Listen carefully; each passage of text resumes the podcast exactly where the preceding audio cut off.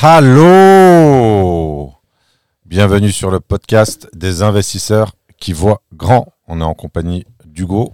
Bonjour à tous, bienvenue sur ce deuxième épisode euh, qui va s'intéresser à l'indépendance financière ou la liberté financière ou l'autonomie financière. C'est le sujet de cette discussion aujourd'hui en présence de Fouad, expert en immobilier, où on va parler cash flow et on va expliquer pourquoi ce n'est pas forcément ce que vous devez viser et pourquoi. Pense à t'abonner. Un petit. Euh, mettez-moi des likes, les amis, mettez-moi des likes. Bon, il faudrait le, remixer avec euh, des étoiles parce que sur Apple Podcast, c'est 5 étoiles. N'hésitez pas à partager, cela va nous permettre de produire plus de contenu nous rejoindre sur les réseaux, t'inscrire à la newsletter. Tous les liens se trouvent dans la description de ce podcast. Produire demande un effort considérable. Nous supporter va nous permettre de produire encore plus, de t'apporter encore plus de valeur. Donc abonne-toi, mets 5 étoiles et partage. Aujourd'hui, le sujet euh, va concerner la liberté financière et pourquoi, au lieu de parler de liberté financière, on devrait parler en réalité d'autonomie financière. Qu'est-ce que tu en penses, Fouad? Alors, thématique fondamentale. Euh, je vais faire un petit retour d'expérience sur les quelques interventions que j'ai fait en, conférence, en séminaire, sur, euh, sur une centaine de personnes en moyenne. Euh, j'ai systématiquement posé la question aux gens qui sont venus, donc une, un public qualifié, qui souhaite vivre de l'immobilier. Et donc, en règle générale, on a 90 à 95% des gens qui souhaitent vivre de l'immobilier évidemment vivre de l'immobilier pour euh, bénéficier d'une alternative financière, ce qui signifie que le sujet est central. Le sujet est central, euh, ça concerne une fois de plus, euh, d'un point de vue sociologique, on parle de, je dirais en France, de plusieurs centaines de milliers de personnes. Et également, je pense que c'est l'objectif de tout entrepreneur. C'est mon objectif personnel, on en parlera si on passe à... alors, euh, je vais préciser aussi quelques règles qui sont importantes pour moi. Je pense que Hugo est, euh, sur la même longueur euh, d'onde. on va essayer de faire dans la transparence, même si je suis en règle générale un adepte de l'opacité informationnelle. Mais je ne supporte pas les contenus où il y a un niveau de rétention d'informations beaucoup trop important. Donc on ne fera pas preuve de langue de bois et on va essayer d'être le plus euh, clair et le plus exhaustif possible. On n'est pas dans le christianisme, on n'est pas dans la religion, on ne cherche pas à changer le monde, on cherche à atteindre cette liberté financière, cette autonomie financière. L'autonomie financière, il faudrait déjà la définir. Comment tu la définis? Alors ce que, ce que, ce que je pense qu'il faut déjà définir, c'est non, non définition, on va dire, pourquoi est-ce qu'on n'est pas à l'aise avec le concept de liberté financière? Au-delà de faire euh, de l'anticonformisme, pourquoi est-ce que l'expression galvaudée euh, et même violée euh, de liberté financière ne nous convient pas Pour une simple raison? Tu me diras ce que tu en penses, Hugo.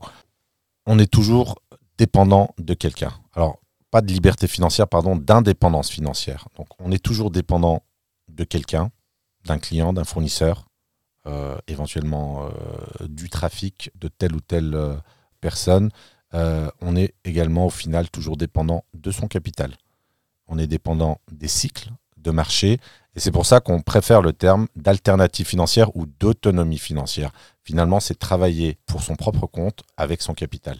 Je trouve la, la, la notion de dépendance totalement vraie et c'est pour ça que je suis très intéressé par le, par le côté autonomie qui reflète beaucoup plus la réalité, même si euh, les gens préfèrent le rêve, le romantisme au réalisme, comme on l'a vu dans le premier podcast. Pour moi, la définition de l'autonomie euh, financière, mais on retombe dessus, euh, pareil, avec les revenus passifs, ça n'existe que sur les pages de vente de produits marketing. Je dirais que l'autonomie financière va dépendre de chacun. elle va être atteinte à partir du moment où tes dépenses seront inférieures à tes revenus que, pour pas dire revenus passifs, je dis ça revenus semi-actifs. Euh, notamment, on peut prendre euh, dans l'extrême pour l'illustrer, ça va être euh, quelqu'un qui vit dans une tente quechua au milieu de la campagne à bouffer des cailloux, avec un RSA, il est autonome et libre financièrement.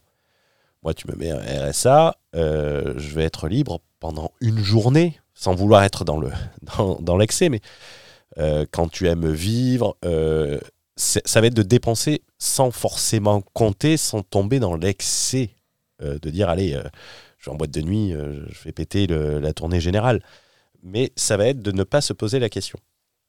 Et euh, c'est en quelque sorte, là, on retombe sur quelque chose qu'on avait vu dans le premier podcast, qui est la définition du vachier.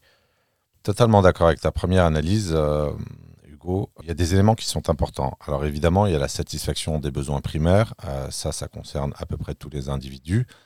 Ensuite, il y a une autre problématique additionnelle qui concerne euh, un certain nombre d'investisseurs. Et là, ça dépend du style de vie. Et pas un style de vie qui est forcément euh, basé sur l'ostentatoire, mais sur ce que j'appelle l'art de vivre. Et notamment l'art de, vivre à la française. Et c'est là que euh, on a deux éléments supplémentaires qui vont euh, faire varier le, niveau d'al- d'alternative ou d'autonomie, le niveau de quantité d'argent pour satisfaire les besoins.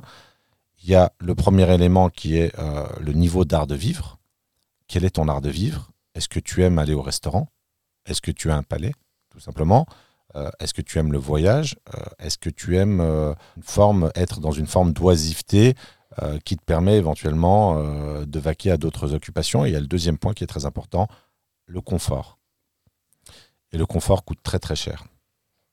Euh, totalement d'accord. Et, euh, et tu vois, par exemple, c'est c'est pour ça également que je dis que euh, aujourd'hui, euh, l'activité de mon business me permet de couvrir très largement mes dépenses. Mais cependant, si j'arrête le business, je vais avoir un revenu semi-passif, mais qui va se détériorer euh, très rapidement, à mon avis, pour atteindre très rapidement zéro, même si on dit oui, euh, le business Internet, ça tourne même quand ça n'occupe plus. Ça, c'est toujours sur des pages de vente. Et euh, je me souviens d'une phrase de. Tu disais de qu'on est toujours dépendant en quelque, en quelque sorte. Je me souviens d'une phrase de Charles Gave, qui me gave quelquefois sur, euh, sur Internet avec sa vision très pessimiste, euh, que je trouve pas. Il ne rassure pas quand tu, quand tu l'écoutes, et pourtant c'est quelqu'un de très euh, Il est cultivé. très intelligent, mais c'est vrai qu'il est extrêmement anxiogène. C'est- Et ça, euh, euh, quand on est entrepreneur, le, le, le- le côté anxiogène, on a envie de l'éviter. quoi. Il faut être optimiste dans tous les cas. Et il disait quelque chose euh, de très vrai. C'est que, et ça c'est pareil pour les entrepreneurs qui disent Ouais, euh, j'ai plus de patron. Et il disait une chose très vraie c'est soit on a des patrons, soit on a des clients. Et ton nouveau patron, c'est tes clients. Donc produire du contenu, t'adapter aux nouvelles tendances, ce n'est pas du revenu. euh, je suis pas libre financièrement. Au jour d'aujourd'hui, alors que mes revenus couvrent 5 à 6, voire 10 fois mon train de vie, qui ne changerait pas si même j'avais une énorme augmentation. Il évoluerait à la marge. Euh, il évoluerait à la marge, mais allez, il prendrait 10-15%. Euh, je ne me prive de rien, je travaille pour ne pas me priver de rien et pour avoir cette mentalité euh, de pouvoir dépenser sans regarder, sans être dans l'excès. Tu n'es pas dans le mouvement Fire? Non. à compter chaque centime. Euh, c'est le frugalisme, mais le frugalisme est très difficile à. Et on parlera du podcast un peu plus loin. euh, le, le frugalisme, pour moi, c'est c'est des gens qui limitent les dépenses et qui augmentent leur rentrée d'argent, qui en soi sont intelligentes. Qui ont qu'un seul levier finalement. La baisse, la baisse de la dépense. Oui, mais qui ont également une éducation financière pour euh, mettre plus de piliers. Euh, moi, quand j'entends frugaliste, Je dirais plus une conscience financière qu'une éducation financière. Ça, c'est une bonne question. Je ne l'ai pas assez étudié en profondeur. Euh, pour moi, j'ai l'image euh, de quelqu'un qui fait du frugalisme, qui a même une chaîne qui s'appelle quasiment pareil. J'ai tout le temps ce souvenir, au niveau de l'art de vivre, où on était allé manger chez un membre de ma communauté, et cette personne avait été invitée avec moi. Et lui expliquer qu'il fallait réduire les dépenses. Moi, sentant la chose, on est invité chez un de mes clients, j'ai fait le mec il va arriver avec rien, vaut mieux que je prenne deux bouteilles. Avec euh, un bouquet d'épinards. il a fait mieux. Il a fait mieux et c'est véridique. Euh, je salue Sig si, si, euh, s'il nous écoute, parce qu'il s'en souviendra. Il est arrivé avec une barquette de fraises. J'espère que c'était des gariquettes produites en France, au moins. Même pas. Et, le, Des putains de, des putains de fraises en provenance d'Espagne. Et été obligé de dire Ouais, tiens, euh, j'ai pris la bouteille de vin que tu m'as demandé d'acheter. Euh, et pour moi, le, frugalisme, c'est ça. J'aime bien le. J'aime bien. bah, euh, S'il y a des gens qui sont sur ce mouvement, ils vont, ils vont me détester, mais on ne travaille pas pour se priver. Et, et pour moi, le frugalisme, c'est tu fais cuire tes pâtes et tu te douches avec l'eau qui reste des pâtes qui reste tiède. Quoi. C'est- intéressant ce que tu racontes en termes d'anecdotes. En fait, je pense que ces gens-là ont un niveau de conscience financière élevé, mais que la stratégie principale est basée sur la privation et sur la baisse des dépenses, et que euh, les marges de manœuvre consistant à augmenter les revenus est quasi inexistante. Alors c'est pas valable pour tout le monde, mais avoir une conscience financière est un premier pas. Par contre, euh, se concentrer sur un seul levier, c'est un peu la pub de fruits, de Free, je sais pas si tu euh, t'en rappelles. à défaut de pouvoir gagner beaucoup d'argent, j'en dépense très peu. Mmh. C'est un petit peu ça le frugalisme. Après, c'est préférable à quelqu'un qui est incapable de gérer un budget, qui est systématiquement à, découvert, qui est un consommateur tout simplement. La première situation est quand même préférable à la seconde, mais ce n'est pas suffisant en fait. C'est nécessaire, pas à ce, niveau-là, mais ce n'est pas suffisant en fait. Et c'est très important euh, parce que par exemple, euh, on, peut adopter la stratégie entrepreneuriale du frugalisme dans, par exemple, le, le, rachat de société, qui va consister de limiter les dépenses au maximum. Mais tu prends une société tu prends une société auquel tu coupes tout le, RD, donc tu vas limiter les dépenses. Oui, ta société va cracher plus d'argent, mais elle va, se cracher au bout d'un moment. Et là, les investissements que tu devras faire seront tellement conséquents que ça sera terminé. C'est les techniques de fonds d'investissement qui généralement rachètent des sociétés, coupent tous les, euh, tous les frais de développement, tous les frais commerciaux, euh, euh, la, la, la, bête. la bête et la, la boîte coule. On avait en France un dossier que je connais, qui était un leader européen euh, dans le sud-ouest, euh, qui était, si je ne dis pas de bêtises, l'inventeur du parquet flottant, le parquet Marty. Je ne sais pas si ça te parle. je connais que la marque leader, enfin en termes de qualité, qui est Quickstep. D'ailleurs, petit conseil si vous faites de la rénovation immobilière, prenez des lames PVC Quickstep et prenez une teinte un peu couleur chêne euh, couleur parquet, mais sinon je ne connais pas l'inventeur. Et euh, cette société qui était dans le sud-ouest avait, euh, avait explosé et elle a été rachetée par Target, donc, qui est une société importante, c'est danoise, non? Je sais pas, je sais que c'est coté en bourse par contre. Et, et ensuite revendu à un fonds d'investissement qui a dépecé la bête, qui a été frugaliste, qui a coupé toutes les dépenses considérées d'inutiles, mais tu le payes toujours à un moment. Par exemple, tu es en amitié, je peux couper les dépenses. On allait manger à midi au restaurant. Je peux couper une dépense, pas t'inviter. Ça va me, faire un peu plus d'argent. Mais ça, je vais le payer très cher, euh, de manière très chère à la fin. C'est pour ça que le frugaliste, pour moi, c'est une méthode court terme. Alors, tu introduis aussi un, critère qui est très important pour moi, euh, qui est la pénibilité. Et euh, il y a une idée qui circule massivement sur Internet, qui est la notion qu'il est nécessaire en fait de souffrir pour réussir. Il y a un infopreneur assez connu dans l'immobilier que je ne vais pas citer évidemment pour ne manquer de respect, euh, de respect à personne, mais euh, qui véhicule très fortement cette image qu'il est absolument nécessaire d'être dans un, dans, dans, un état de souffrance, de sacrifice, de sacrifice dans le sens où le niveau de privation nécessaire pour pouvoir investir est indispensable. Et, moi, je pense que euh, lorsqu'on fait dans l'efficience, dans la stratégie, euh, dans l'anticonformisme, il n'est absolument pas nécessaire de souffrir pour euh, investir et on a d'autres d'autres leviers possibles. Donc ça, c'est important. Et il y avait un autre critère que je souhaitais réintroduire sur la partie autonomie financière. je pense qu'il intéresse beaucoup de gens, tu me diras ce que tu en penses, c'est supprimer le lien de subordination qui existe dans leur relation avec le, avec le travail. Et notamment euh, toute la catégorie euh, de salariés. D'ailleurs, petit mot au passage, euh, catégorie souvent dénigrée.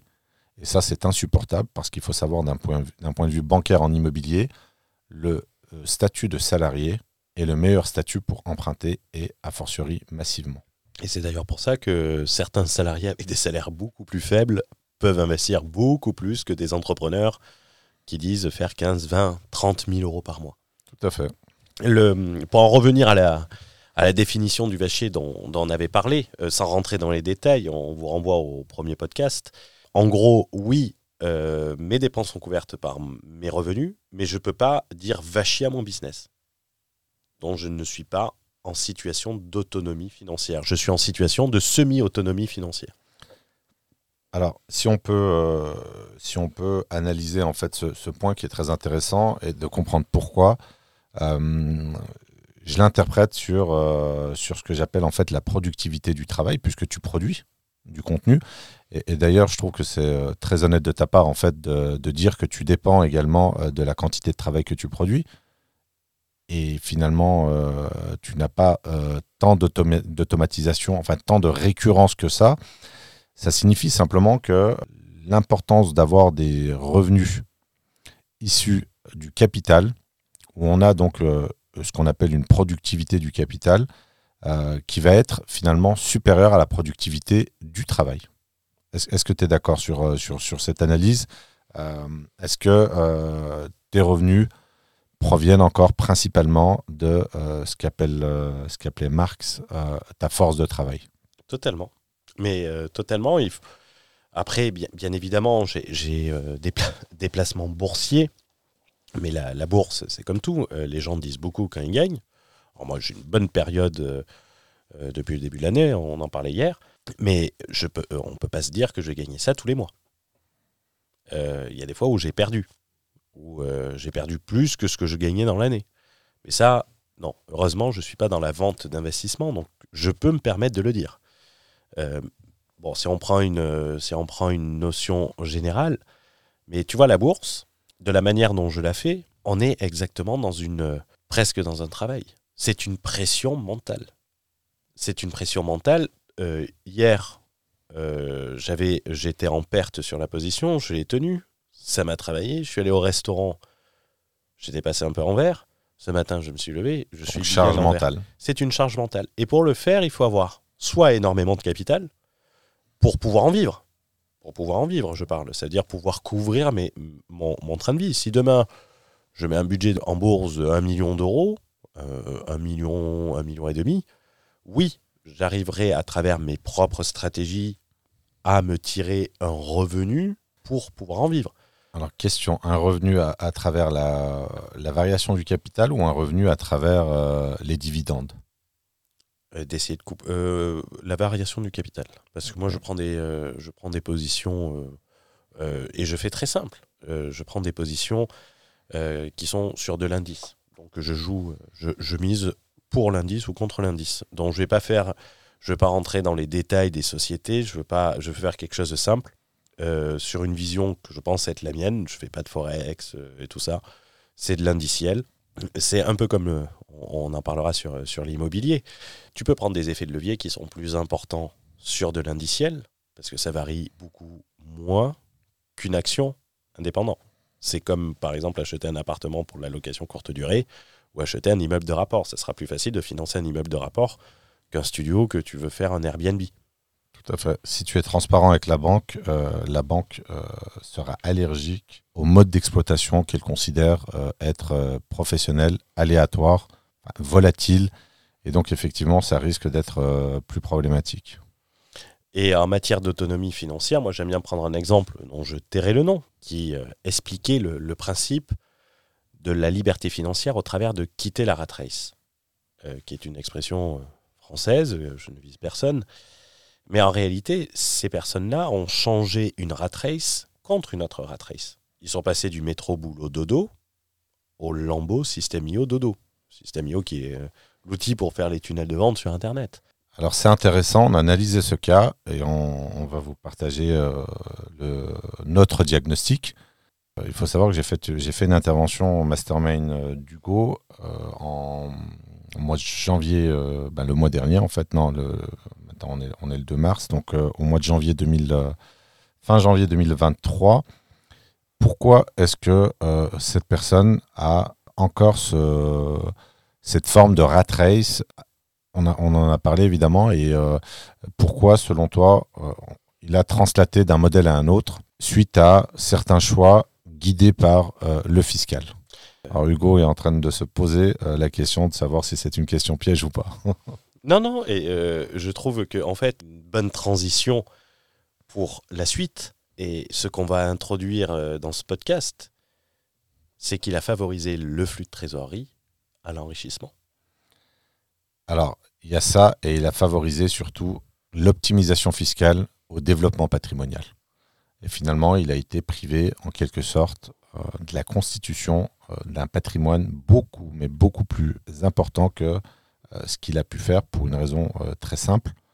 Il s'est privé finalement de, du levier le plus important qui est le levier bancaire, avec une expatriation précipitée qui, lui a, qui l'empêche finalement d'emprunter.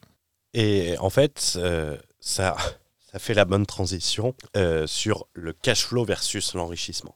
Favoriser le flux de revenus, gagner plus, soit par l'augmentation de son chiffre d'affaires, soit par la réduction de sa charge fiscale. Souvent, euh, il ne reste que la charge fiscale euh, sur laquelle jouer pour de nombreux entrepreneurs.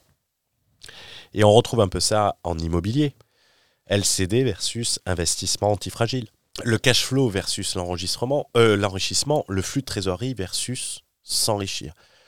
Gagner sa vie versus le fait de s'enrichir. Ça va être le sujet de, cette, de ce podcast et on va en parler au travers du rachat de société versus la reprise de société et on parlera de l'immobilier sur la LCD. Sur la LCD, sur la colocation, sur le co-living, toutes les stratégies agressives qui ne visent euh, qu'à augmenter le cash flow et finalement euh, se concentrer sur euh, la, la, moins, la moins bonne des, des pistes qui permet réellement de, de s'enrichir. Question. On va rentrer dans l'immobilier. J'emprunte un million sur 20 ans. Mon investissement me rapporte combien si j'ai une rentabilité de 10% sur le bien que j'achète à crédit? Alors un financement à totalement à crédit. Totalement à crédit. C'est une excellente question et j'ai posé un calcul mathématique pour faire une démonstration euh, rigoureuse et qu'il n'y ait, pas de, euh, pas de débat ou d'ambiguïté. Il faut savoir que la majorité des investisseurs, finalement, tentent d'avoir ce qu'on appelle en fait un 110%, c'est-à-dire d'emprunter euh, la totalité de la somme pour pouvoir investir en immobilier.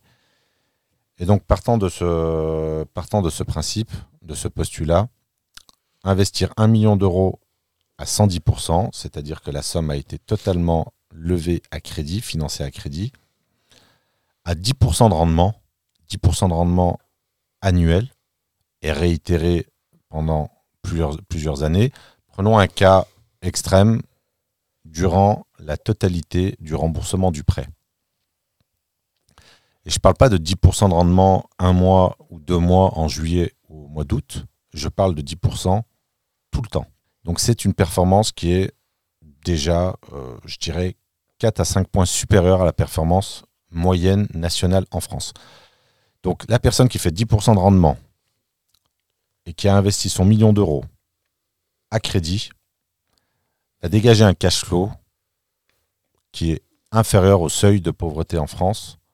Et pour être très précis, on parle avec l'augmentation des taux d'intérêt, on parle d'un cash flow qui tourne aux alentours de 500 à 600 euros par mois. Donc question, euh, Hugo, la personne qui souhaite remplacer un revenu de 2 millions d'euros. Euh, 2, millions d'euros. Alors là, j'ai fait un peu le Serge Benamou, pardonnez-moi. La personne qui veut remplacer un, salaire, un salaire de 2000 euros. Il doit investir 4 millions. 4 millions d'euros. Donc là, vous avez un baromètre. Vous avez un baromètre de ce que j'appelle l'intensité d'investissement nécessaire pour aller remplacer un salaire de 2000 euros. Il, faut, il est nécessaire d'investir 4 millions d'euros placés à 10% de rendement brut. Et ça, personne n'en parle. C'est très intéressant parce que euh, j'ai entre mes mains un chef-d'œuvre littéraire dont je tairai euh, le nom. Un qui fera l'office. qui fera l'office peut-être d'un de, peut-être d'un pur sang. Je ne pense pas. Faites entrer le tocard du mois et euh, il sera en. Tocarde. Tocard, alors. On est non-genré chez nous. Non-genré, qui, qui sera peut-être en pole position. C'est très marrant parce qu'on arrive sur le chiffre de 4 millions pour remplacer un salaire de 2000 euros par mois. Le livre que j'ai entre les mains s'intitule Vivre de l'immobilier. Vivre de l'immobilier, qui a été écrit par euh, un infopreneur ou une infopreneuse, et une formation également à ce sujet. Et c'est le montant de son encours bancaire. Tout à fait. Donc techniquement,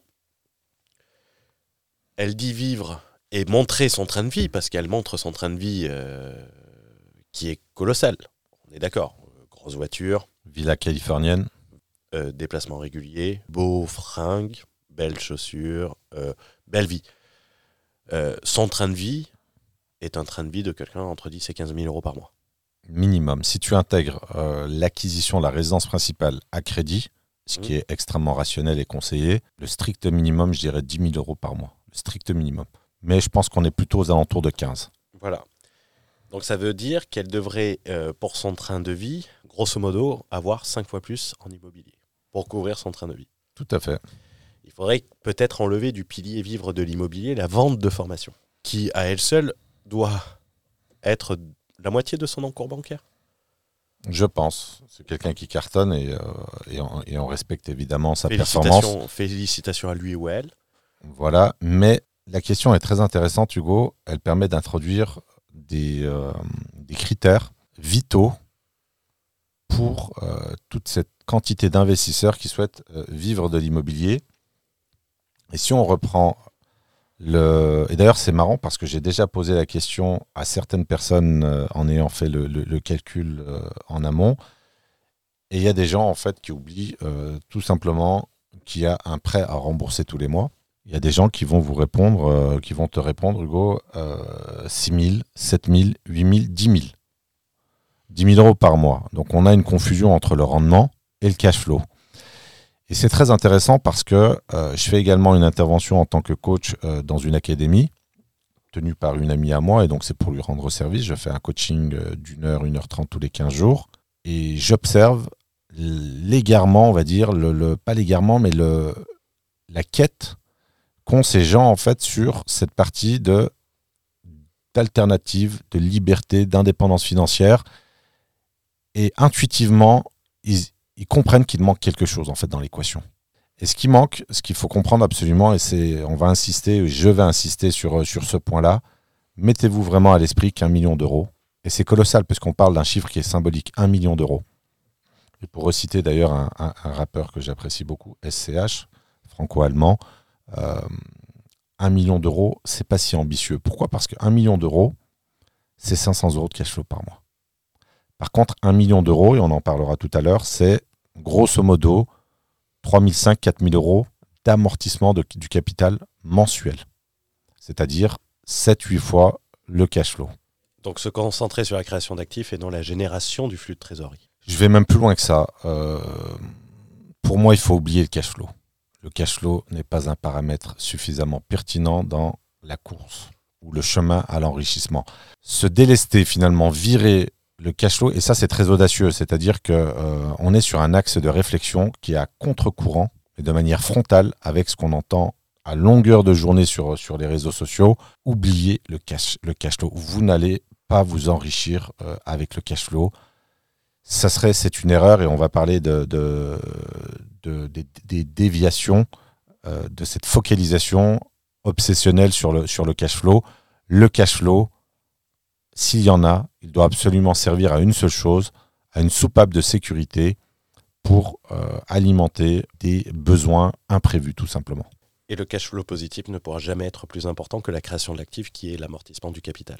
Alors on va aussi euh, peut-être parler d'une, euh, on va parler aussi de, de- de la stratégie en immobilier qui permet éventuellement de d'envisager de vivre de l'immobilier. Je- je- tu souhaites qu'on en parle maintenant, Hugo?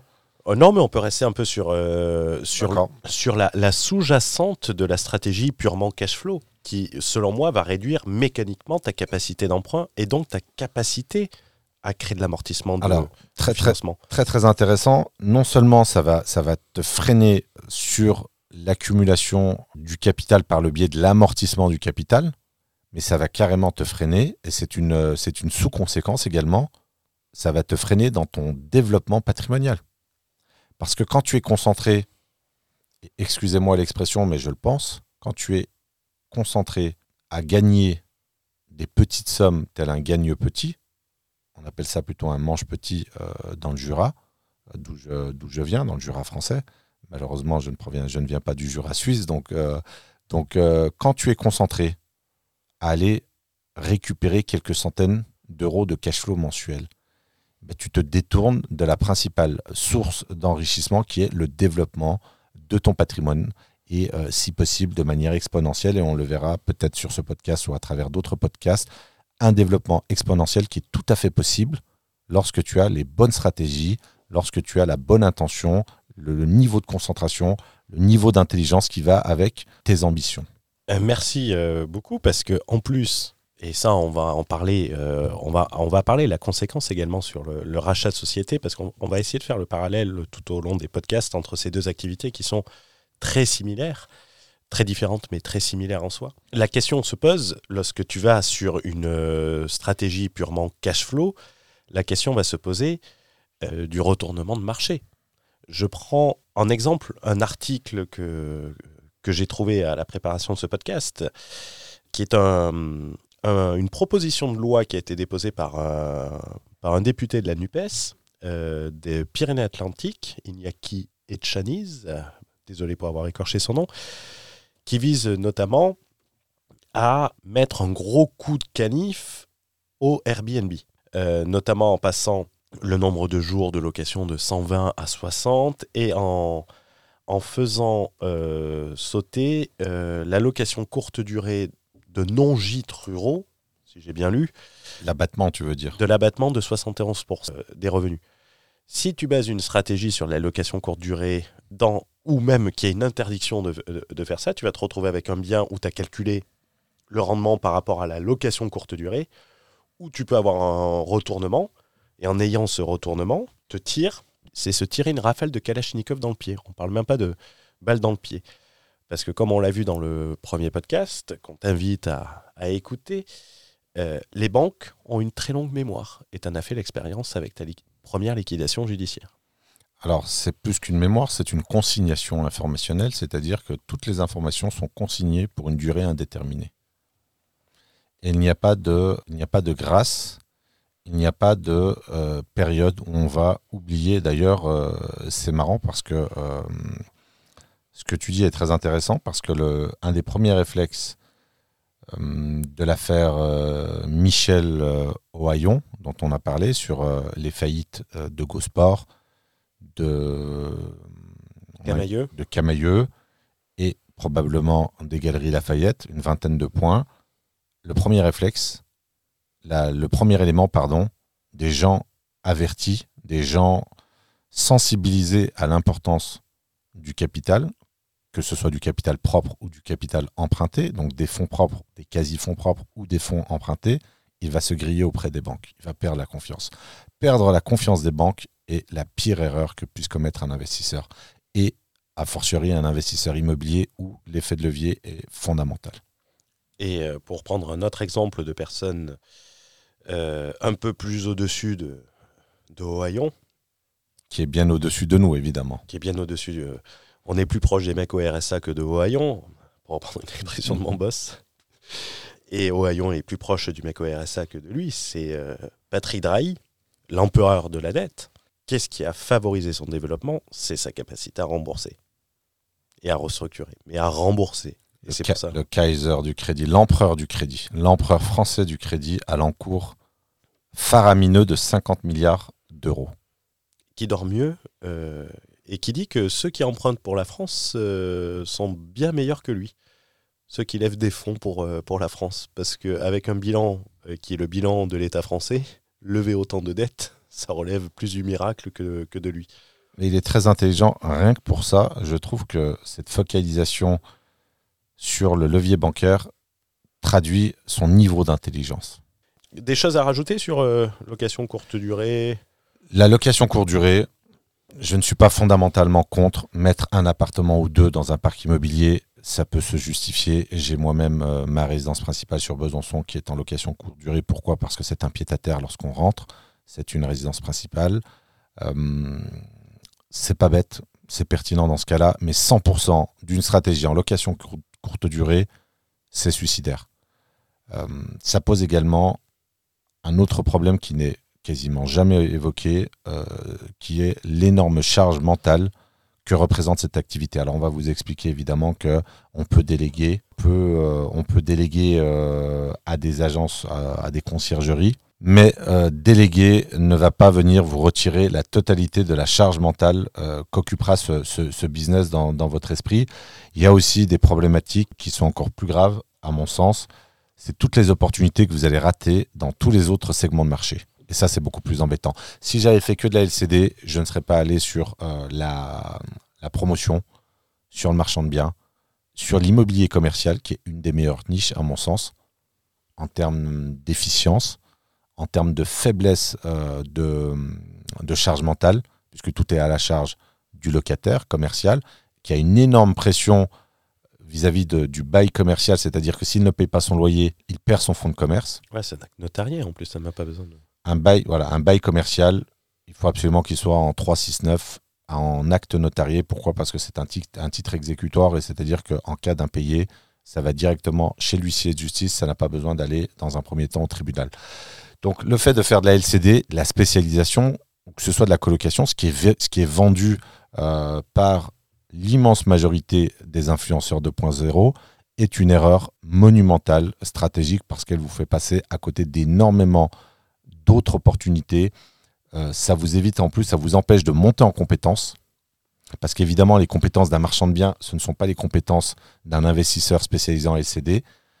Ça vous euh, prive de financement professionnel, ce qui est problématique à l'heure actuelle parce que à l'heure du rationnement du crédit, on n'a aucun rationnement sur le financement professionnel puisque la notion de taux d'usure, la notion de taux d'endettement n'existe pas dans les financements professionnels.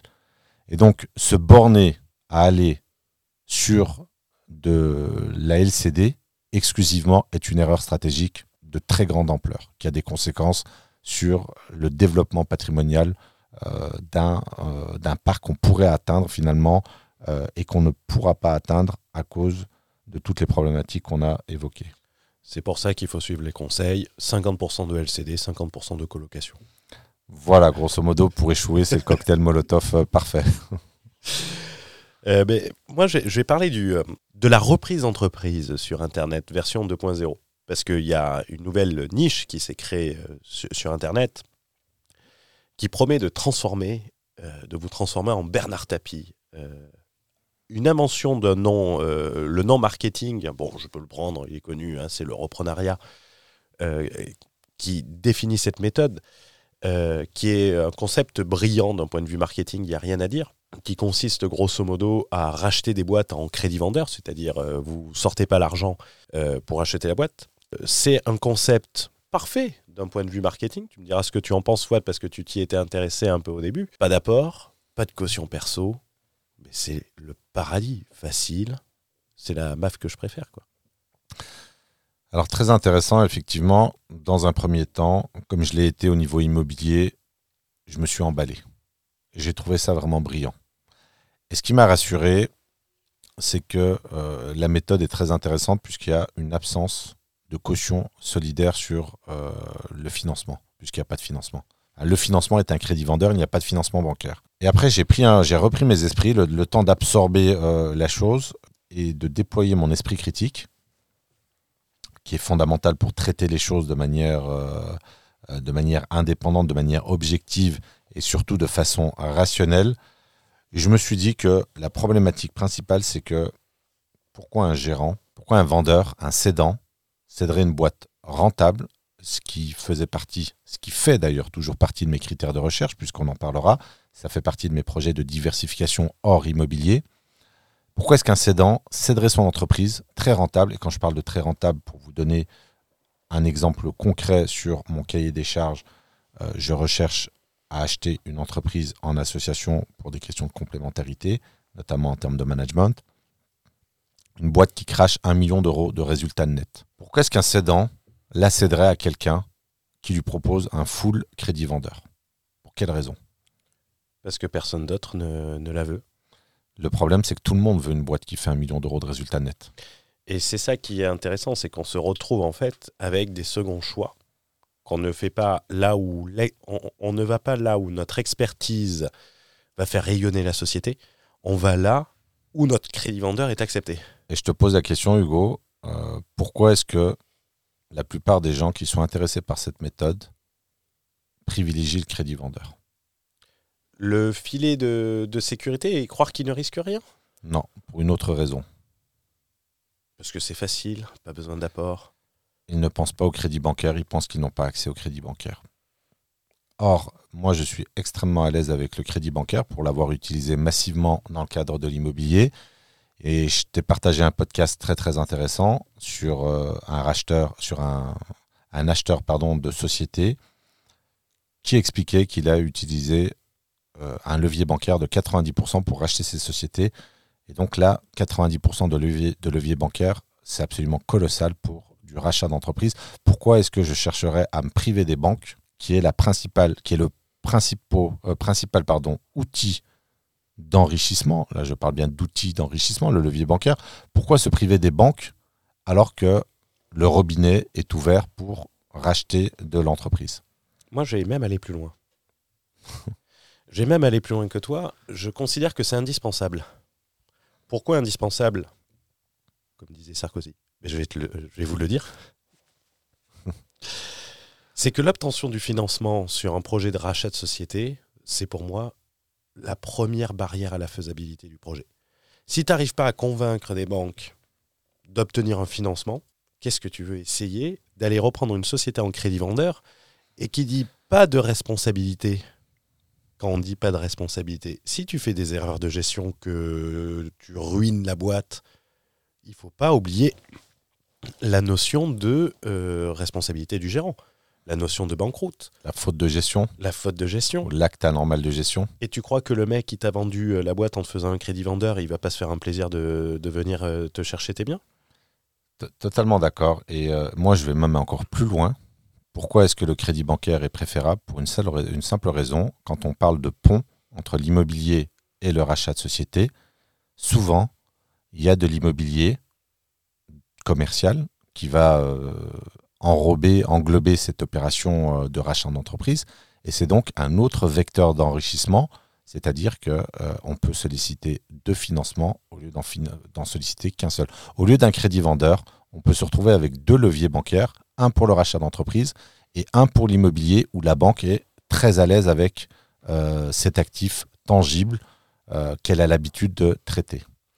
Et le pire, moi, je vais te dire, d'un point de vue crédit vendeur, pourquoi j'aurais envie de te vendre ma boîte, te faire le crédit, c'est-à-dire prendre tous les risques moi-même, pour que tu plantes ma boîte? Est-ce qu'il vaut mieux pas que je la garde, que je réduise l'activité, que de la laisser à quelqu'un qui peut-être n'y connaît rien, euh, qui n'y comprend rien, qui a peut-être monté une salle de sport et qui se prend pour euh, Bernard Tapie, personne n'est visé, euh, et de planter mon, outil productif. Est-ce que personnellement, quelqu'un qui me dit je te fais un million en crédit vendeur et connaissant que la plupart des entrepreneurs peuvent échouer sur ce type de, de projet, est-ce que je préfère pas dire écoute, je la vends 500 000, mais je préfère sécuriser immédiatement? Un tien vaut mieux que deux, tu l'auras. J'allais exactement dire ça. C'est- une bonne réflexion. Euh, je voulais introduire un autre, euh, un autre critère euh, sur, sur cette notion en fait de crédit vendeur et d'apporter un peu de nuance.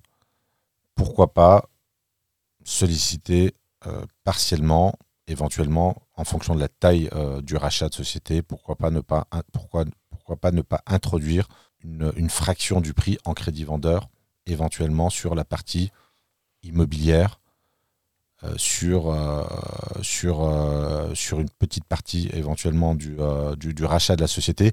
Voilà, ça permet éventuellement de nuancer nos propos, mais il y a aussi la capacité à argumenter en fonction de la qualité de la cible, en fonction de la qualité de la société qui est à vendre. Plus elle sera attractive, plus il y aura de la compétence, plus évidemment le vendeur sera sensible aux caractéristiques euh, du financement et au pédigré du repreneur. Et j'irai même un peu plus loin sur le- la notion de crédit vendeur. Alors à ce jeu-là, je suis extrémiste, on peut aller très très loin. On peut aller très très loin. Euh, la voiture, tu sais quelle est la voiture à laquelle je fais le moins attention personnellement? Le type de voiture? Un véhicule de société?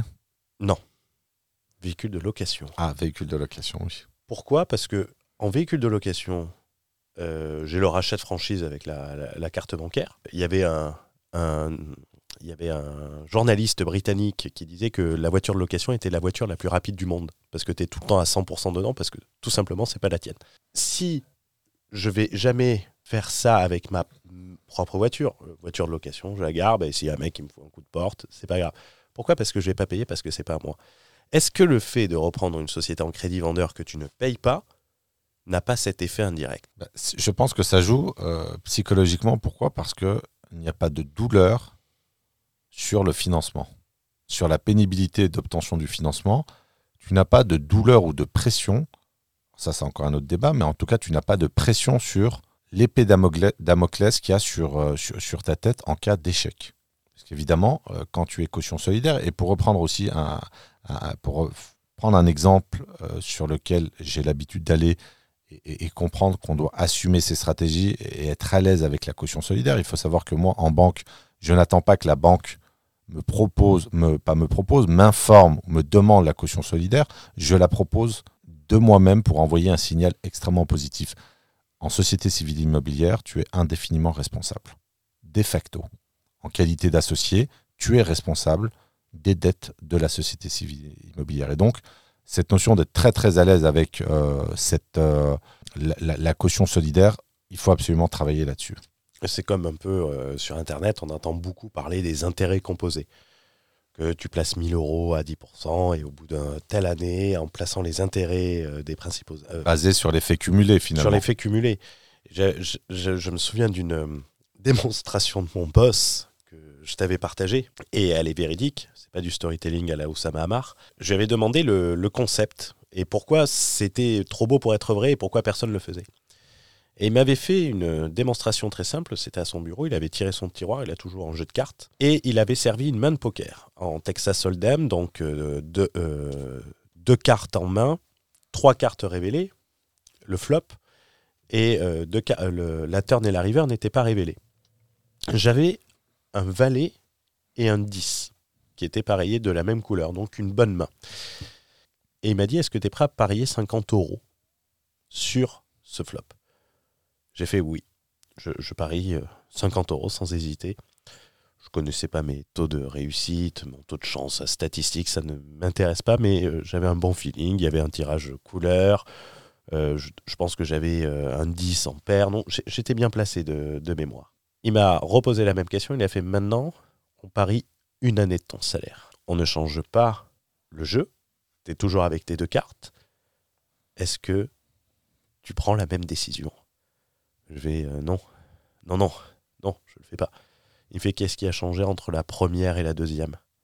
La première situation et la, deuxième situation. C'est que on ne joue pas pareil avec des petites sommes qu'avec des grosses sommes. Et on le voit quelquefois quand on joue avec ses amis au poker, pour ceux qui jouent au poker, quand tu joues pour 5 balles, t'en as rien à foutre tu ne ferais jamais la même chose si tu jouais 5000 euros au casino. Tu as un niveau de vigilance qui est inférieur avec les petites sommes, ou un niveau d'attention inférieur, un niveau de, du détail inférieur que quand euh, tu manipules des grosses sommes. Oui, et je pense que plus tu t'enrichis, plus, euh, euh, plus tu veux réduire le risque. C'est intéressant ce que tu dis également pour rebondir. En fait, il y a la notion du risque qui est souvent mal interprétée. Euh, la notion d'aversion au risque, il y a une confusion générale et euh, on va essayer, je vais essayer d'y apporter une, euh, une, clarification. Les gens confondent la prise de risque et l'amour du risque. Et il y a une autre idée qui se cache derrière, c'est-à-dire que il, y a cette, il peut y avoir cette obsession qui consiste à vouloir ne pas prendre de risque. Mais échapper au risque ou vouloir le minimiser jusqu'à un point qui est zéro, sachant que le risque zéro, le zéro risque n'existe pas, finalement, c'est se priver quelque part, une fois de plus, du développement de son patrimoine. La, question de la prise de risque est fondamentale et prendre des risques est indispensable. Et il faut le voir comme un, comme un levier euh, stratégique euh, de quand on, quand on commence dans la vie, c'est-à-dire que le risque peut être considéré comme un levier. Donc la notion de vouloir minimiser son risque pose également des problèmes, à mon sens, sur la capacité à développer un patrimoine, que ce soit dans l'immobilier ou dans le rachat d'entreprise. Et, d'ailleurs, je t'en ai parlé, euh, je t'ai parlé de mes craintes. Dans le rachat d'entreprise, je considère que le niveau de sûreté, de succès, de réussite d'une opération est inférieur à celui de l'immobilier. C'est-à-dire que je ne parle pas du niveau de, création de richesse, je parle du niveau de sûreté. Le niveau de sûreté, quand tu es un professionnel aguerri dans l'immobilier, que tu as acheté un coup de fusil, que tu as ton financement, que tu as prévu certaines techniques d'initiés qui te permettent d'avoir des soupapes de sécurité financière, font que tu vas avoir un niveau de sûreté qui va tendre vers 100%. Alors 100%, ça n'existe pas, comme le zéro risque n'existe pas. Par contre, le 100%, tendre vers le 100% de réussite sur le rachat d'entreprise est pas possible pour moi, évidemment, mais ce qui me fait peur, c'est que, et je suis totalement transparent, c'est que le niveau de risque dans le rachat d'entreprise est supérieur au niveau de risque de l'immobilier. Et je ne mets pas en concurrence une discipline par rapport à une autre, puisque pour moi, les deux sont intéressantes, et tout entrepreneur devrait se constituer un patrimoine. Et donc, euh, j'ai aussi euh, psychologiquement tenté un peu de fuir euh, sur cette prise de risque en se disant, je ne peux pas me permettre de perdre mon capital. Alors, d'abord, tu mets pas tout ton capital, premièrement. Alors, la caution solidaire sur la- le capital qui est emprunté. As un On, actif on peut être, on peut être concret, par exemple, sur une opération, une boîte qui fait un million de résultats, de résultats nets, combien ça vaut à peu près, à la louche? À la louche, ça dépend le, le type de société, ça dépend la- l'activité. Un business, Classique, disons. on part sur trois ans de, de résultats nets. T'es agressif là quand même. 3 ans de résultats nets? Non, je pense pas. Moi, je dirais au moins un coefficient multiplicateur de 5. On va dire, allez, on va dire 5 millions d'euros. Mhm. Donc potentiellement, tu empruntes, tu mets un million d'euros. Ou Même pas. 500 000, tu dirais? Entre 500 000 et 1 million, tout dépend de l'activité. Disons 500 000 euros. Donc tu as quand même une caution solidaire sur 4 millions 5. Si tu as 5 millions d'euros de capital, d'actifs nets, tu risques quand même 90% de ton capital. Tu risques 90% de ton capital, mais tu prends pas en compte le capital de la société. Les immobilisations... euh, Les immobilisations, euh, tu vas jamais planter, euh, tu vas jamais planter 4 millions 5 ou sinon tu as très mal acheté. où tu as très mal géré. Le- les deux vont ensemble. Mais c'est impossible techniquement, à part d'acheter une société qui prétend avoir un brevet et que, le, euh, que tu achètes le brevet euh, et qui 5 vaut plus millions d'euros finalement. et que ça vaut plus rien ensuite, une perte de 100% sur une société est quasiment impossible.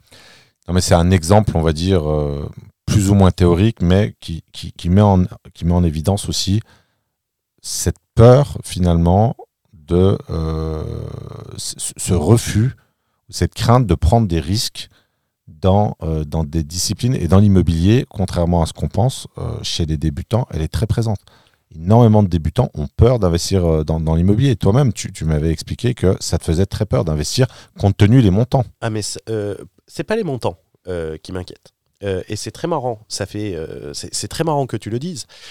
C'est que ce qui me fait peur sur l'immobilier est premièrement mon incompétence. Et je pense, euh, et ça tu l'avais dit, j'avais beaucoup aimé ce- cette, euh, cette citation que tu avais fait ou cette phrase. Pour réussir, il faut être, reconnaître, euh, il faut être conscient de sa propre incompétence. Donc déjà, je ne le connais pas.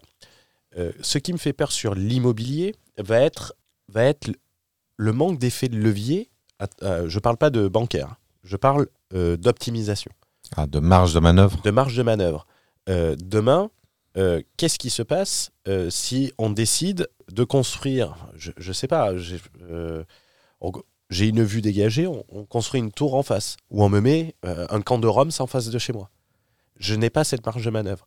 Dans une société, par exemple, on, parlait de, Speedy hier, qui la personne qui a racheté Speedy, la marge de manœuvre qu'il avait, qui était une société très déficitaire, c'est de développer des nouveaux services à forte valeur ajoutée.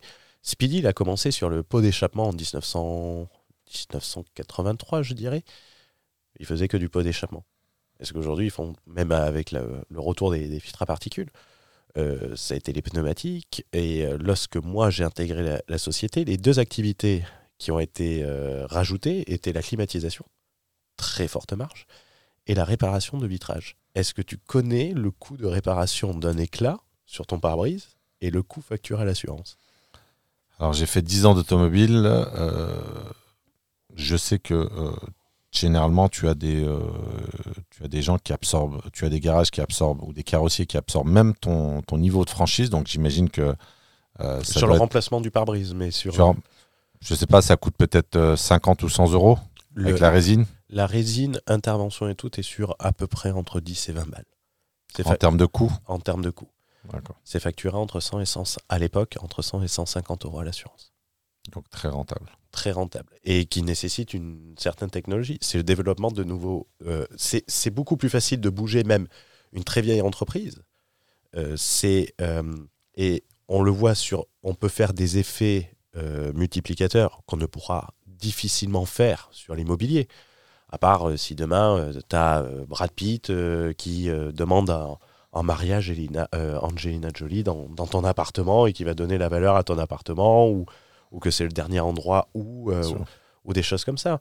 Euh, Il y a beaucoup plus de leviers et le taux d'échec à 100%, et, et c'est là qu'on on ne maîtrise pas, et c'est la peur du banquier, la, la- la peur de la caution. Il y a une autre chose qui, qui fait très peur aux banquiers, c'est le droit à la faillite. Oui. Et le droit à la faillite neutralise les cautions. Ah, je ne savais pas ça. Tout simplement parce que le, but de, la sauvegarde, qui a été instituée en France euh, sur le principe du Chapter 11, c'est de sauver les emplois parmi tout. Et le- les banques, elles vont pas, euh, elles vont étaler leurs dettes sur la durée du plan. Et c'est la décision collective qui, euh, s'applique aux individuels. Donc tu as tout le temps cette cartouche. De toute façon, moi, je sais que ma peur sur la caution solidaire sur le rachat d'entreprise n'est pas totalement rationnelle, même si comparativement, euh, j'estime que je prends beaucoup moins de risques en immobilier, en dépit du fait que je suis extrêmement audacieux et que des prises de risques, il y en a eu évidemment. Mais euh, ça se travaille tout simplement, de toute façon. Ça se travaille par le biais de la stratégie, par le biais des connaissances, euh, du développement des compétences, etc. Moi, par exemple, tu vois, j'ai un truc tout bête. J'achète un appart. Euh, j'ai l'image du, du Français euh, qui regarde BFM Télé. Euh, le mec, qui décide de pas me payer, il me squatte pendant deux ans. Alors statistiquement, les, les impayés représentent 2 à 3 euh, des, des loyers payés par les locataires. Donc 2 ou 3 ça reste, ça reste anecdotique et tu as des garanties de loyer impayés pour te prémunir contre ce risque. Mais au-delà de, au-delà de, de, de, de- de- de ces statistiques, l'idée, je pense, la plus importante, et, et on se rejoint là-dessus, euh, c'est de ne pas opposer les business et, et l'immobilier est un dénominateur commun de, tout, euh, C'est une nécessité. de tous les processus d'enrichissement faits par euh, les, les entrepreneurs. Je ne sais pas si tu es d'accord là-dessus. Totalement. Et je considère que pour faire de, de la, du rachat, je dis qu'il faut même avoir de l'immobilier pour, avoir un certain train de vie.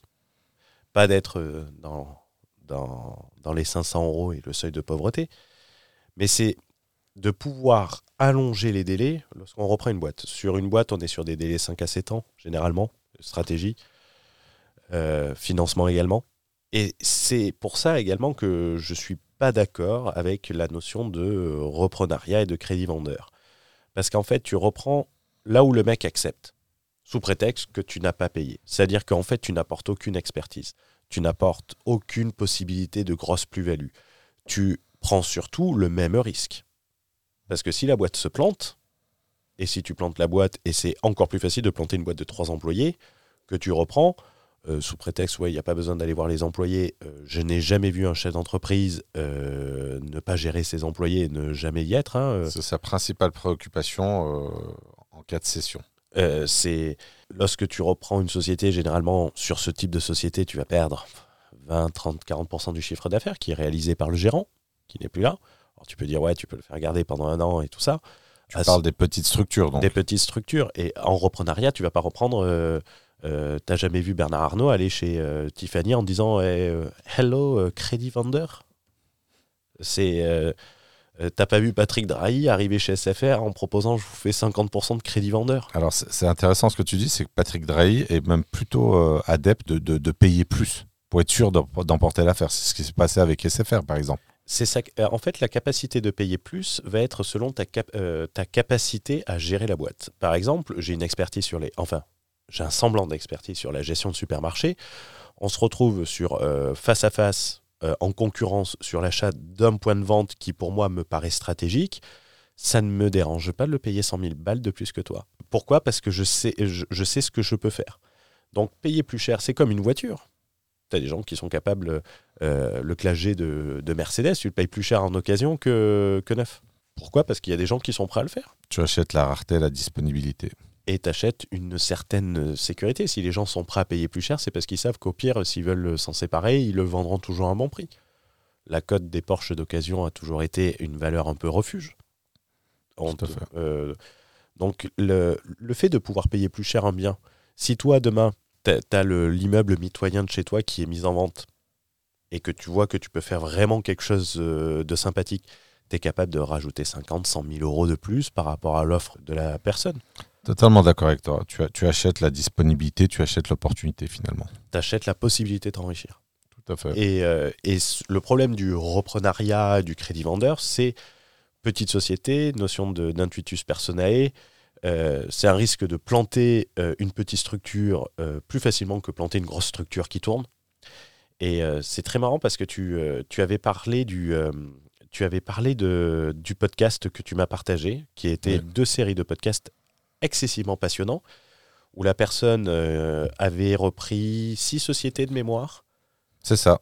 15 millions d'euros de plus-value sur le, le, rachat et la revente. Donc, personne brillante. J'ai oublié son, son, prénom. Ce qui est marrant, lorsqu'on écoute ces, cinq achats, ces six achats, il y a un seul achat qui a réalisé près de 70% de ses plus-values. Les cinq autres achats, ça a été des petites boîtes, où notamment il avait parlé d'une boîte d'assurance, où euh, une personne clé est partie. Et, euh, une personne clé sur un, euh, effectif de 4 personnes, c'est 25% de ta masse salariale. Et le mec a été obligé d'aller faire de la gestion de sinistres, qu'il ne connaissait pas. Pourquoi prendre des risques sur des petites structures et, te flinguer ton, te flinguer ton, ton historique, te flinguer tes possibilités pour ce que tu appelais tout à l'heure du gain petit. Je, suis totalement d'accord avec toi. Et pour faire un parallèle avec l'immobilier, pourquoi se faire chier à acheter un studio quand on peut acheter un immeuble? Mais c'est et, regarde moi quand, quand, on a parlé euh, de ma stratégie, qu'est-ce que je t'ai dit? Moi, ce qui m'intéresse, c'est l'immeuble de rapport mixte. Alors, c'est bien que tu parles de ça parce qu'on introduit un critère qui est très important et, vous verrez euh, dans, le post, dans, le podcast, pardon, dans les podcasts, euh, on essaye d'introduire une grosse dose de, stratégie et il y a la notion de dimensionnement. C'est-à-dire dimensionner une stratégie en fonction de son pédigré d'investisseur. C'est-à-dire qu'il faut faire très attention à ne pas être sous-dimensionné ou surdimensionné. Et ce qu'on peut observer souvent, il y a un sous-dimensionnement. C'est-à-dire que vous allez avoir euh, de l'influenceur 2.0, formateur, qui va proposer à un entrepreneur d'acheter. Je, je, te coupe. Pseudo-formateur Formateur ou déformateur? Alors, formateur au sens formaté. D'accord. Donc, euh, formateur au sens formaté. Vous allez avoir, euh, j'avais l'exemple d'un Marseillais connu dans le monde de l'infoprenariat qui proposait systématiquement les mêmes produits quel que soit le profil d'un investisseur. C'est-à-dire qu'un investisseur, je ne sais pas, entrepreneur qui dégage 200 ou 300 000 euros de résultats nets par an, va se voir proposer exactement le même produit, c'est-à-dire un petit appartement LCD, que l'investisseur SMICAR. Et donc, la question du, du dimensionnement est extrêmement importante parce qu'elle va définir votre vitesse de développement patrimonial. Il y a Hugo qui est en train de s'étouffer. Ça ne dérange pas de s'étouffer quand je m'exprime. Excuse, excusez-moi, sœur. C'est une blague. Messire. C'était une anecdote. J'avais, euh, je sais plus, c'est que j'ai vu ça et quelqu'un s'étouffait et la personne l'avait regardé. Je lui avais dit, ça vous dérange pas de vous étouffer quand je parle? Là, là, je, finis de m'étouffer, je t'en mets une. Tu vois. donc voilà. Donc la question du dimensionnement est fondamentale ne vous trompez pas. Et j'ai eu en mentorat, puisque je ne sais pas si j'en ai parlé, mais euh, je suis mentor immobilier. J'accompagne, euh, je crois que j'en avais dit un mot, j'accompagne des gens ambitieux à développer un patrimoine dont l'unité de compte est en millions d'euros. Et donc la première chose que je fais lors de la séance de découverte, c'est de dimensionner la stratégie au potentiel financier de l'investisseur. Ça, c'est très important parce que euh, on parlait de pénibilité et d'efficience. Plus c'est sous-dimensionné, plus la pénibilité dans le déploiement de la stratégie sera importante. Et plus c'est dimensionné, moins ça sera pénible. C'est-à-dire le fait de maîtriser euh, l'outil bancaire d'avoir une stratégie. Alors il y a Hugo qui est en train de qui est en train de souffrir en, silence. Je parlais de pénibilité. Euh, C'est un resto euh, chinois, ça. C'était épicé, je t'avais dit. euh, tu m'as dit maintenant j'aime ça. Il n'y a que les gens d'origine étrangère qui aiment manger épicé. Tu devrais le savoir. Raciste. Là. On arrive sur la fin, là. Donc on parlait de dimensionnement et de pénibilité. Plus votre stratégie est sous-dimensionnée, plus il y aura de la pénibilité et plus il y aura de l'inertie dans le déploiement et dans le développement de votre patrimoine. Et c'est pour ça que faire du sur-mesure et être euh, parfaitement en règle avec la puissance de l'outil bancaire vis-à-vis de votre possibilité fera que si vous avez maîtrisé la stratégie, vous maîtrisez l'outil bancaire, vous pouvez vraiment déployer une stratégie avec beaucoup d'efficience et un strict minimum en termes de pénibilité. Totalement euh, d'accord. Et ce, euh, aux deux niveaux. Il est beaucoup plus pénible de gérer une boîte de 4 employés que gérer une boîte de 250 employés. Et, et il est beaucoup plus facile de planter une boîte de 4 employés, qui est capable de se planter toute seule sans aide, que de planter une boîte de 250 employés. Pourquoi? Pourquoi? C'est difficile à dire. euh, ça va être, je dirais, la dépersonnalisation de l'entreprise. Euh, la déshumanisation, c'est-à-dire que en fait, l'entre- euh, une entreprise de 250 employés va être euh, gérée par pôle, c'est-à-dire euh, par pôle de, de, de service, un pôle vente, un pôle euh, production, un pôle après-vente, Par département. par département. Et c'est des structuré. Exactement. Et ces, ces pôles sont entièrement autonomes. C'est-à-dire que s'il y a un problème avec le pôle production, ben, le pôle commercial va continuer à fonctionner et vice-versa. C'est-à-dire que lorsqu'on enlève la personne, euh, la tête de la société, ben, en réalité, euh, ça continue à fonctionner. Si tu enlèves un gérant, euh, si tu enlèves un, un gérant d'une petite structure, c'est lui qui fait 70% du travail Tu décapites la tête finalement de Tu- gestion. tu décapites la tête. C'est comme si moi, tu m'enlèves de l'activité Internet. Les gens sont pas attachés à ma personne, je ne me mente pas. Je suis pas dans le mannequinat et dans la Non, mais tu as raison. D'où la difficulté euh, de revente d'une société d'infoprenariat bien connue. Eh ben, la, la- la société d'infoprenariat, elle est intuitus personae. On parle d'intuitus personae même dans des, certains contrats. Il y a, il y a des, euh, des financements, par exemple, qui sont liés à la personne du gérant, puisque quand tu as une caution, tu as une société, tu as une caution personnelle, elle est intuitus personae. S'il y a un changement de gérant, ben, la dette devient immédiatement exigible. D'où l'intérêt. euh, moi, ça me fait rigoler quand les mecs font des vidéos sur YouTube qui parlent de racheter une société à 50 millions sans faire de due diligence. Oh là, j'ai fait une offre, s'il est d'accord, là, on signe les papiers. Euh, c'est, c'est exceptionnel. C'est, c'est, C'est fantaisiste ou c'est exceptionnel? C'est euh, ça relève de la science-fiction. Mais le, le pire, c'est Donc on est très loin du réalisme. on est, on est dans le romantisme, euh, on est limite dans de la pornographie. là. C'est, c'est, pour dire, c'est, hardcore. hein, mais ne vous mettez pas, moi j'ai l'habitude de dire sur le, et c'est ce que j'avais dit au mastermind, ne vous mettez pas des barrières et des excuses. Ne, vous, ne visez pas vers le bas, visez vers le haut. Et ensuite, avec l'ingénierie, et on, en avait parlé avec un, un des membres euh, qui avait des gros projets euh, sur le mastermind, je tairai son nom puisqu'il il voulait rester anonyme, où on a dit, mais t'as ça, mais t'imagines ce que tu peux faire avec ça? Sous-dimensionne pas, euh, ne surdimensionne pas pour autant, mais fais quelque chose à, à la juste valeur. Surtout que c'était quelqu'un qui voulait économiser son temps. Le temps que tu vas passer dans une petite structure va être, c'est- comme la location courte durée ou aller ramasser les pièces euh, à la laverie. hein.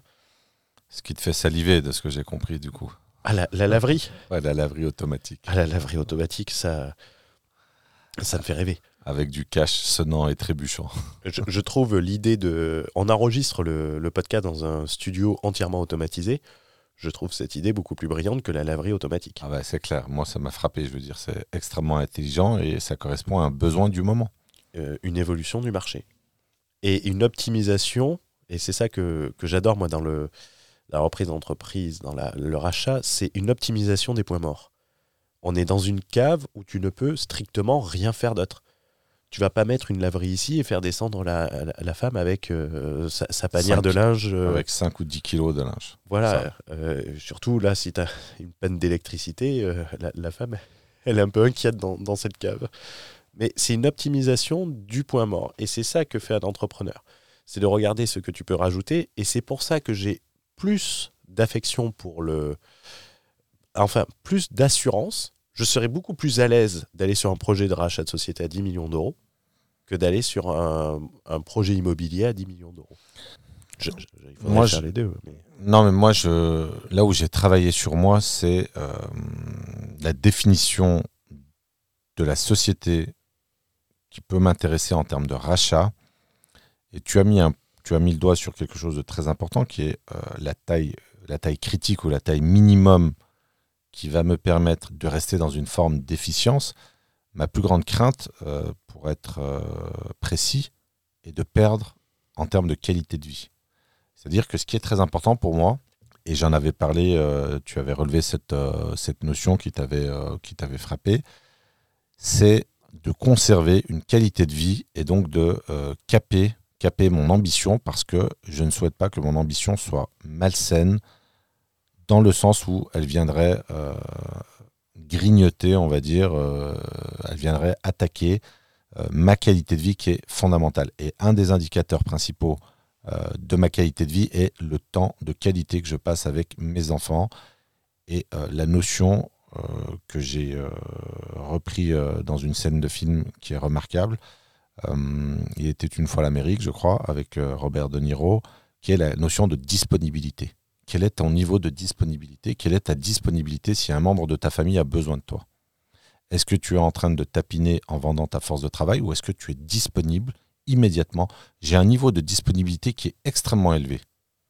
Et ça, c'est extrêmement important pour moi et j'ai eu peur, euh, dans le cadre du rachat de société, d'être happé en termes de, euh, en termes de quantité de travail présentiel à fournir Alors, euh, tout dépend. Là. Après, d'où la taille, d'où la taille critique, le point que tu, soulèves, qui est très important. La taille critique et, euh, et surtout le, en fait, je vais pas te faire la loi de Pareto et tout ça.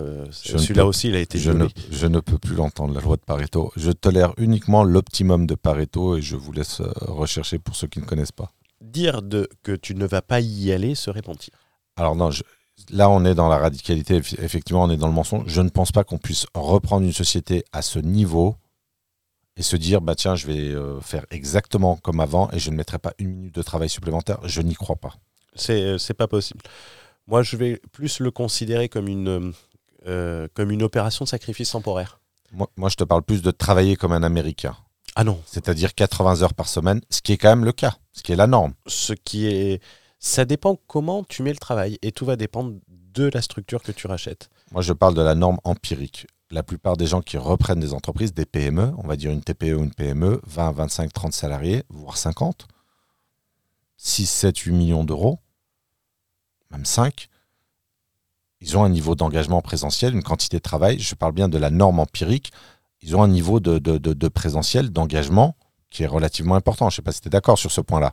Ça dépend. Euh, le primo-repreneur, on va dire. Le primo-repreneur, oui. Après, ça dépend, pareil, de comment tu te positionnes. Par exemple, euh, j'avais parlé au. J'avais pris comme exemple au mastermind la personne qui avait. Euh, une personne qu'on aimerait bien avoir dans, ce podcast, qui, qui, a réussi à travers le, le, le, rachat de société à très très haut niveau, puisque il est passé de 700 000 euros à plusieurs centaines de millions d'euros. Donc, euh, euh, la preuve par le chiffre. Euh, il a racheté une société récemment.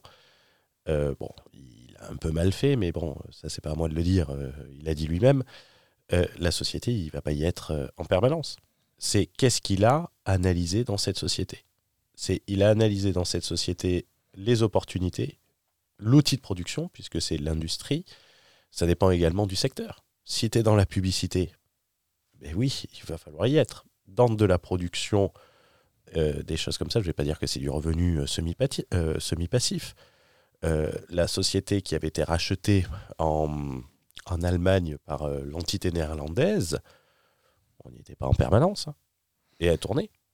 Mais c'est vrai que je parle plus, j'insiste sur ce point, du primo-repreneur qui n'a pas forcément Ah, et ça dépend. roulé sa bosse, qui lui permet éventuellement d'avoir cette, euh, cette distance, euh, prend un cadre supérieur qui se reconvertit dans l'entrepreneuriat et qui rachète sa première société. Et lui, euh, il n'est pas entrepreneur déjà. Donc, il le devient. il le devient. Il devient chef d'entreprise. Il devient chef d'entreprise. Tu disais hier que tu avais passé des heures à te former. 7000 heures Environ 7000 heures en, en 6 ans. en 6 ans. Euh, l'employé cadre supérieur qui passe euh, entrepreneur, il change de métier complètement. Il doit apprendre la gestion. Un, cadre, même à, haut niveau, hein, tu lui demandes de calculer une marge, de, calculer un résultat net, il ne sait pas ce que c'est. Il va même pas être capable de te sortir le, ratio de marge. Donc il a un travail à fournir. On n'est pas dans une catégorie. Enfin, tu n'es pas. euh, on est déjà des entrepreneurs. Ce travail, on le connaît. L'identification de Pareto, le 20% où il faut mettre la force. T'arrêtes de faire mes muses avec le micro, ça fait du, du- du bruit parasite. Ah. On va se prendre, on va se prendre une étoile. Le, Je ne bouge plus une oreille alors. le, le truc, euh, tu es déjà entrepreneur. Le tout, c'est de dire, tiens, sur cette société, il y a ça, ça, ça à faire. Et ensuite, l'effet de levier, et on le voyait dans le podcast cité, où on voit le... euh, et c'est ça qui est le plus marrant, c'est que c'est la société qui l'a revendu le plus vite, puisqu'il a été obligé de réinvestir, c'est-à-dire qu'il est en plus-value court terme, c'est-à-dire moins de deux ans. C'était quoi le, le chiffre? Achat-vente De mémoire, je crois que c'était euh, 1 million 2 À l'achat? À l'achat, revendu 8 millions pratiquement. Hu- hu- 8 ou 9 millions. Ne- Voilà. Et, et il a fait ça en moins de deux ans. C'est la société qui lui a pris le moins de temps, où il a eu le moins d'emmerde, et c'était la société qui était la plus grosse. Mais euh, moi, je te rejoins totalement. Et, le slogan, euh, un de mes slogans qui me définit et qui fait partie euh, de ma charte graphique, notamment sur, sur mes supports de communication, lorsque je fais des présentations en séminaire ou en mastermind, ma société, pour la euh, qui s'appelle Voir Grand, le slogan est Voir Grand, commencer gros, aller vite. Il est hors de question de faire l'équivalent en rachat d'entreprise, l'équivalent en immobilier du studio. Pourquoi se faire chier à reprendre un petit truc si on peut avoir accès à l'outil bancaire, à la création euh, monétaire et racheter des vraies structures qui ont une capacité à être quasiment autonomes? Ouais, le crédit vendeur, on est plus proche de l'achat de caravane et de la location sur Booking. Totalement d'accord. Oui. Je pense qu'en crédit vendeur, ce qui serait intéressant, c'est de connaître euh, la quantité déjà de crédit vendeur qui se fait, le nombre d'opérations réalisées et le panier moyen d'achat. Je pense que le panier moyen d'achat, intuitivement, euh, comme on aime les chiffres, panier moyen d'achat, je dirais que c'est 500 000 euros. 500 000 euros, même si tu fais 30%, ça fait que 150 000 euros. Et surtout, tu dégages quoi en termes de résultats? Une entreprise très bien gérée, on ne parle pas du secteur des secteurs du luxe, euh, où tu as des vraies marges, 50 000 euros, voilà, 10%. difficilement. 10%. Quand tu fais 10% de résultats nets, T'es un dieu. voilà, tu es un bon. Donc 500 000 euros, 50 000 euros. Ça pose déjà la problématique de pouvoir se rémunérer éventuellement, mais moi je raisonne et on n'en a pas parlé, mais on va en parler rapidement. Euh, en termes de capitalisation financière, capitaliser à coût de 50 000 euros avec une entreprise, avec la quantité de travail que ça représente, c'est pas intéressant de mon point de vue. Je préfère un immeuble de rapport ou deux immeubles de rapport pour un million d'euros où je vais amortir 50 000 euros de capital avec une quantité de travail euh, infiniment plus petite. Et euh, avec beaucoup moins de problèmes de personnel. Ben, pas de personnel et permet de rebondir sur euh, une notion économique très intéressante qu'il faut, euh, qu'il faut absolument intégrer, qui est la notion d'intensité capitalistique, qui est le rapport entre le montant du capital et les effectifs. Et l'immobilier, ce qui est très intéressant, c'est qu'on a une intensité capitalistique très élevée, c'est-à-dire beaucoup de capital et très peu de main-d'œuvre. Ah non, mais ça, c'est euh, l'attrait euh, principal. C'est euh, l'attrait principal. On va se faire une petite conclusion sur cette autonomie, liberté financière. Moi, j'ai envie de dire qu'en immobilier comme en rachat, concentrez-vous sur, je vais reprendre ta phrase, générer des stocks et non des flux de trésorerie, l'amortissement du capital, la création de valeur, au lieu d'être sur du gain petit ou du peu cher, comme on dit dans le Totalement d'accord avec toi. Moi, je vais conclure sur une citation du film The Gambler sur le passage du vachier, la vie d'un homme avisé est basée sur la position du vachier. Pour compléter ce que tu disais, euh, ce qui est le plus important dans une stratégie d'enrichissement en termes de capitaux, c'est la maîtrise de l'outil bancaire. Et euh, faut absolument savoir qu'on est face à ce qu'on appelle en économie un oligopole bancaire. C'est-à-dire que vous avez une poignée de banques qui se partagent le marché, ce que j'ai rebaptisé le cartel bancaire. Et euh, maîtriser les règles du financement bancaire, c'est ce qui va vous permettre de vous enrichir le plus rapidement. Et euh, je vais euh, éventuellement également citer un des titres, un des chapitres du livre que je compte sortir, je pense, à la rentrée. Bon, ça fait un an que je dis que je vais le sortir à la rentrée. Quelle année la rentrée? Alors, je vais essayer de faire en sorte, septembre 2023, l'ordre monétaire définit l'ordre social. Et c'est une, euh, c'est une phrase que j'ai, que j'ai inventée et qu'il faut absolument euh, intégrer et comprendre, évidemment, en amont. Mais en tout cas, l'enrichissement passe par la maîtrise et l'utilisation la plus intensive possible du levier bancaire. C'est ce qui vous fera euh, vous enrichir le plus rapidement possible. Alors, le plus rapidement possible, c'est pas en 5-6 mois. Et autre élément très important, on n'en a pas parlé, mais pour conclure, sachez que ce sont les chiffres de la Banque de France, 91% de la masse monétaire en circulation, c'est-à-dire l'argent qui circule dans une économie, 91% provient du crédit bancaire, de ce qu'on appelle la monnaie scripturale. C'est-à-dire que l'argent qui circule provient du crédit bancaire. Donc si vous n'avez pas accès au crédit bancaire, que ce soit un crédit immobilier ou un crédit pour le rachat d'entreprise, je ne parle pas des crédits à la consommation, c'est un type de crédit qui ne m'intéresse pas. Si vous n'avez pas accès au crédit bancaire, vous n'avez pas accès à 91% de l'argent qui circule dans une économie. C'est ce que appelé la loi de Parugo dans la page de présentation du, du, euh, mastermind. Voilà, du, du parasitage excellent. Voilà, c'est euh, dans le bankable. J'ai changé le nom du PNL en bankable euh, PNL sur les stratégies bancaires et euh, le, où je dis qu'en réalité, euh, si tu mets pas ces stratégies en place, si tu fais 100 000, tu jettes 900 000. Si tu fais un million, tu jettes 9 millions. Et en termes de développement, pour conclure également, en termes de développement, en termes d'effet de levier de vos capitaux propres, ce qui est intéressant, évidemment, c'est de, de générer le maximum de capitaux propres, ce qu'on va appeler le capital. Vous avez donc la possibilité de faire au minimum un coefficient multiplicateur de 10. C'est-à-dire que si vous avez un million d'euros de capital, et c'est pas tant que ça, je ne dirais pas, comme un certain infopreneur, que c'est de la merde, un million d'euros. J'ai compris un peu l'idée qu'il a voulu euh, soulever derrière, c'est que c'est pas ce qui va faire, euh, c'est pas ce qui va changer radicalement votre vie, mais en tout cas, si vous avez un million d'euros en capitaux propres, vous avez déjà la capacité de vous positionner sur des business à 10 millions d'euros. Et ça, ça change tout. Ben, moi, je. Comment je voulais le dire? Je l'avais sur bout de la langue et euh, je l'ai perdu.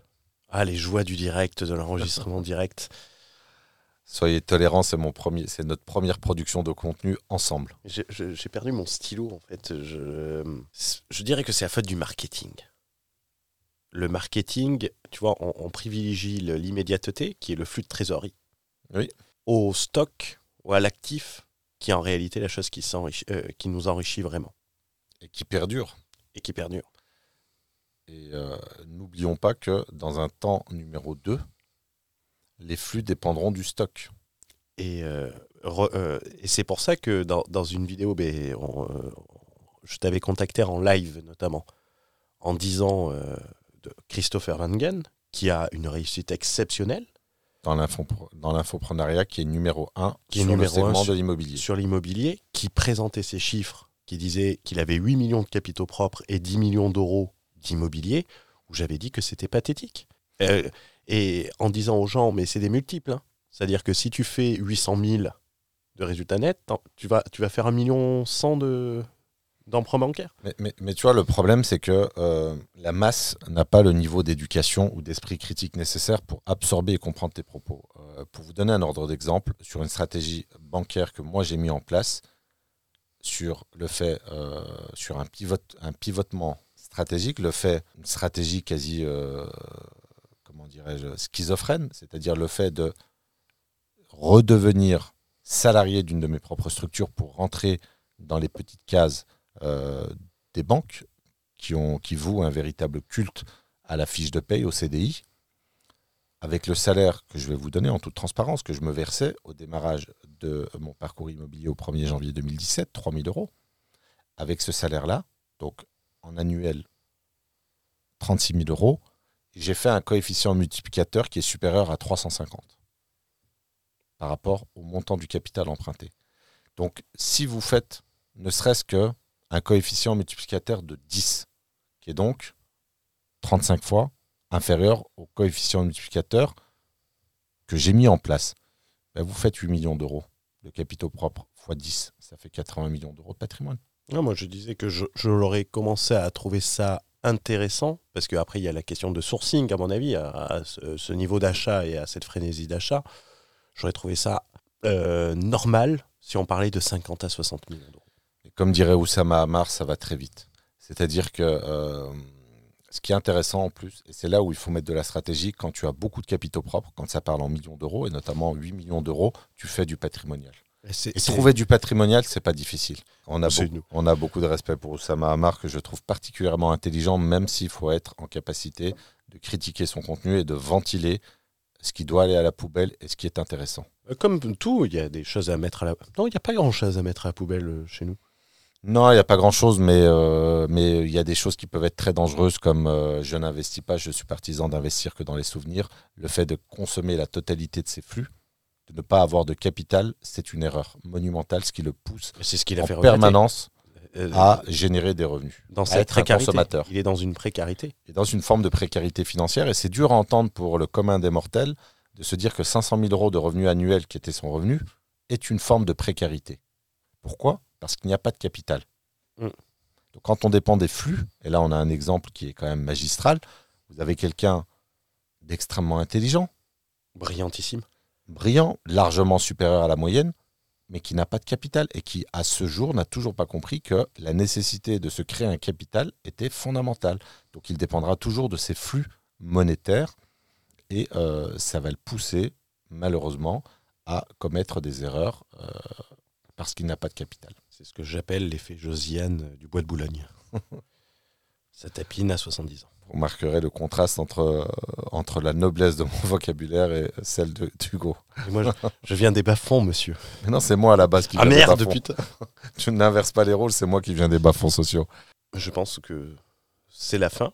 Euh, prochain podcast, on, on parlera, je pense, parce qu'on a évoqué euh, l'horizon temporel.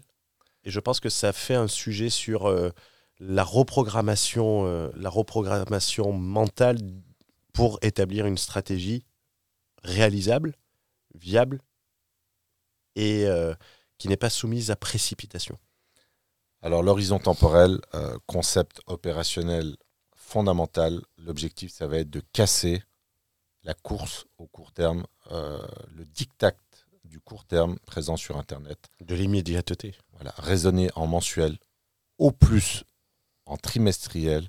Il faut absolument arrêter avec tout ça parce que c'est un frein également supplémentaire au déploiement d'une vraie stratégie dans le temps. Et on parlera de quinquennat, voire de septennat, voire de décennie.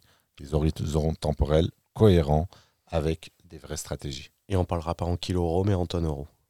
L'unité de compte restera toujours le million d'euros. Pourquoi? Parce qu'un million d'euros investi en immobilier à crédit à 10% de rendement brut dégage 500 euros de cash flow. Un RSA. Un RSA, tout à fait.